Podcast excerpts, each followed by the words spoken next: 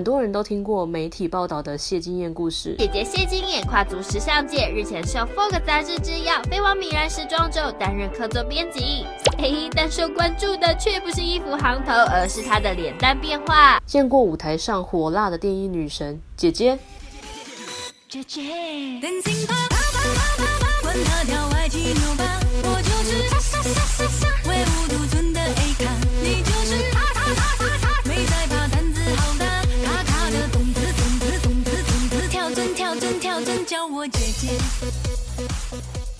但很少有人理解谢金燕的粉丝群为她疯狂的原因。大部分人听到谢金燕粉丝，心里想的可能会是：真的有这群人存在吗？他们在想什么啊？难道不觉得谢金燕不够敬业、不孝，一出来又喜欢借着家人炒新闻吗？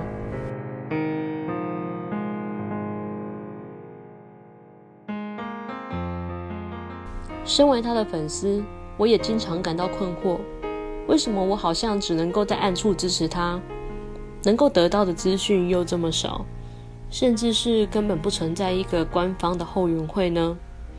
为什么不能够像其他明星的粉丝一样，能够常常在签唱会或是节目录影看到他的身影呢？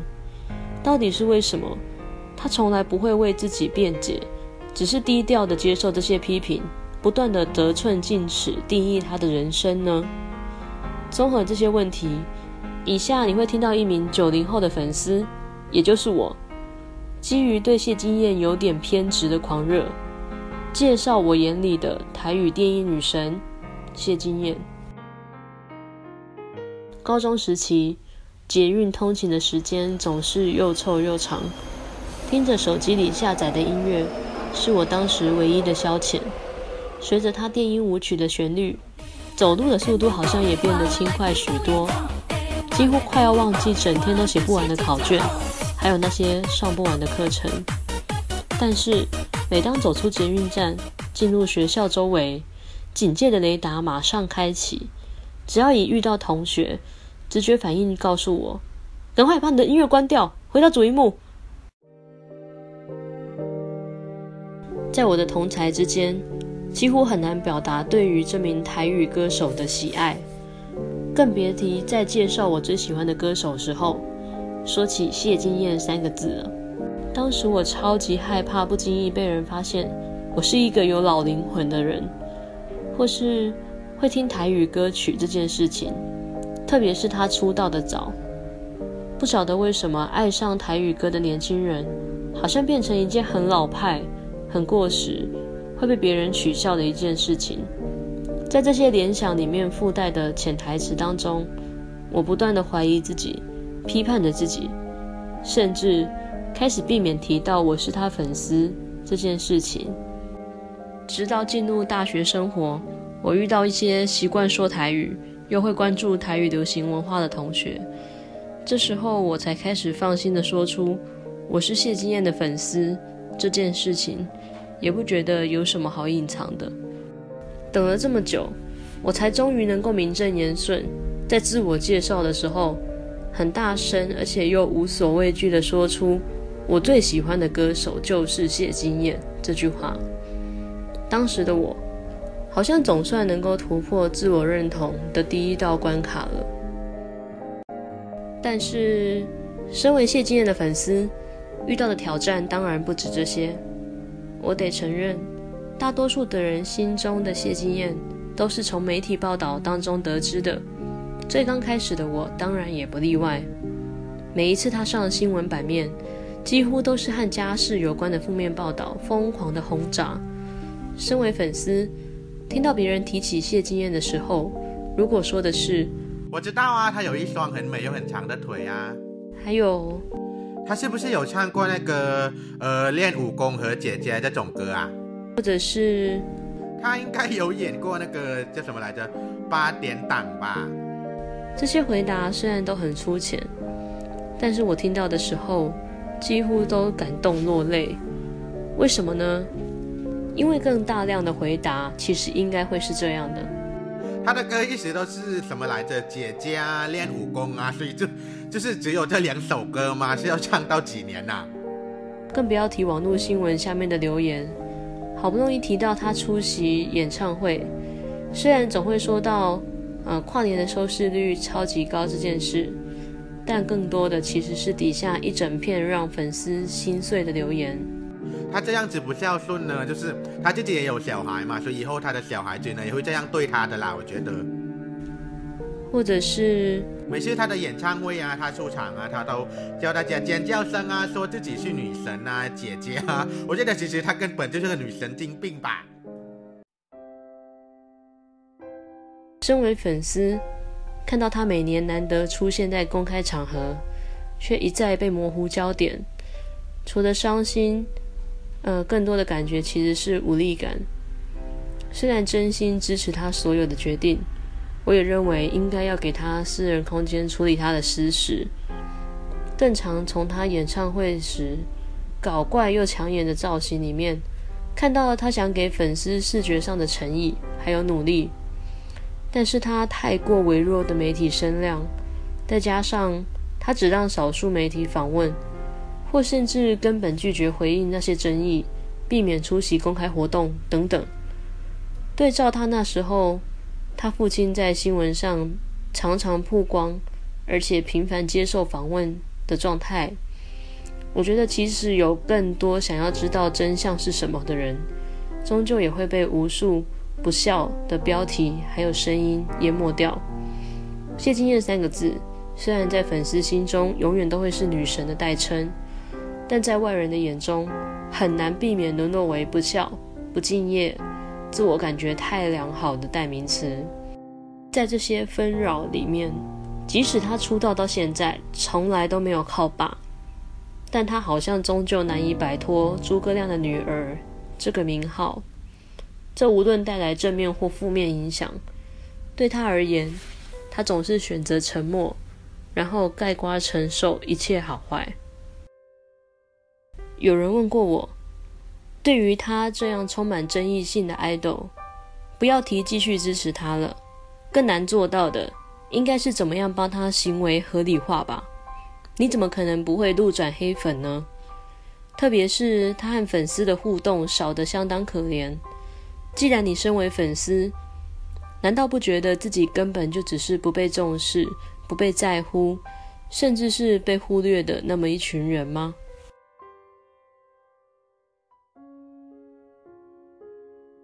作为一个粉丝，接收这么多他的负面消息，我心里难免会对自己向来的一些执着产生质疑。但要我果断地说，对，他不在乎粉丝这句话，我还真的说不出口。如果真的间接承认了，这无论怎么想都很令人伤心啊。特别想到他从来不抗议，只是继续接受这种负面的曝光。选择继续做好、做满自己该完成的责任。看到这样的努力、这样的坚持，我想我只有全心相信他这条路可走。毕竟，如果是要讨厌他的话，在无数的负面新闻洗脑之下，实在太有理由可以痛恨他了。对我而言，这些充满误解的路人，甚至是黑粉，也许根本从来不想深入理解谢金燕这个人，或是。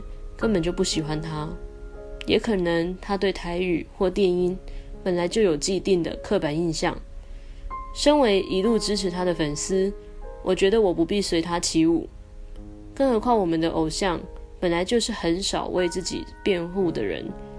身为粉丝，我觉得我只要做到让他觉得，除了经纪人、除了公司之外，还有我们这一群不问回报、只是支持他的靠山存在。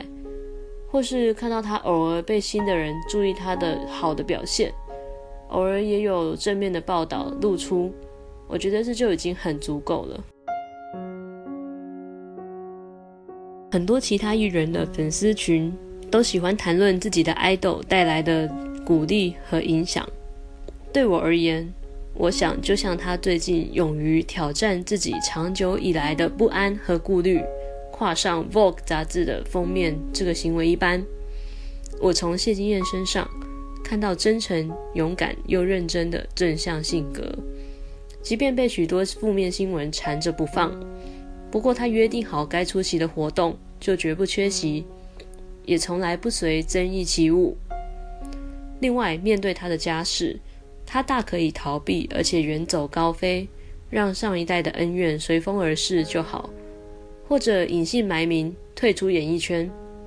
但他依旧选择他所热爱的表演工作，也不管有多少不看好的眼光，在等着他从高台上坠落。他就像他的工作室名称“打不倒”一般，屡扑屡起，少说废话，努力用自己的行动证明他的成就。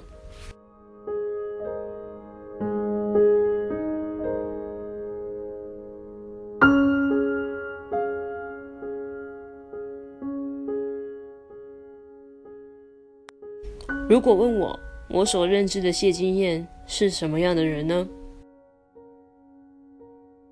我会说，她是一个相当矛盾的人。明明渴望亲情，对家人十分体贴，在人情世故上也希望顾虑周全，台面上却又表现得像什么都不在意，很高冷，好像只顾得率性做他自己一样。这样的结果，反而让他常常两面不是人。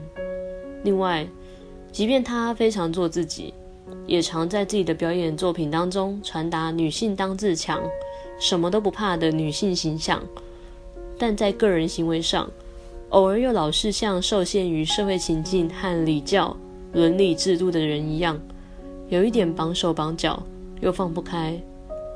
最后，她对她的作品明明很有企图，总是求好心切，一再的创新。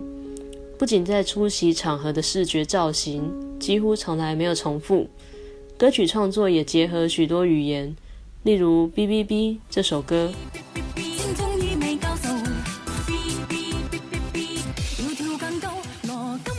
就试过加入广东话。然而，他发片的次数却是那么的少，从一年发一片专辑，减少到一年一首单曲。甚至一年当中很少见到任何作品，让他的代表作总是有点屈指可数，只能任由更多的负面新闻盖过公领域的少数亮点，这是非常可惜的一点。在我眼里的谢金燕绝对不是一个完美的人，我常注意到她因为偏执、龟毛的个性而有的失误。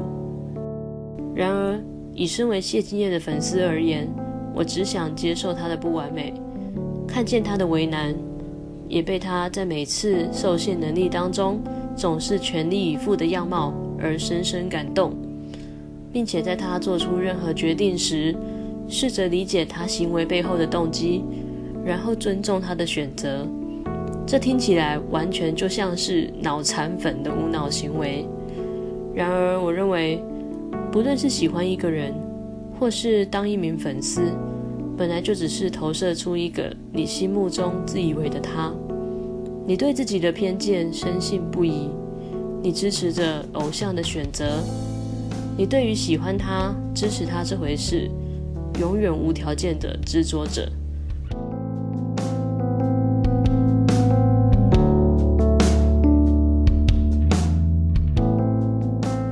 言，坚持两个字就是谢金燕带给粉丝最重要的信念还有影响，也是我这些年追随她最值得骄傲的回馈和报酬。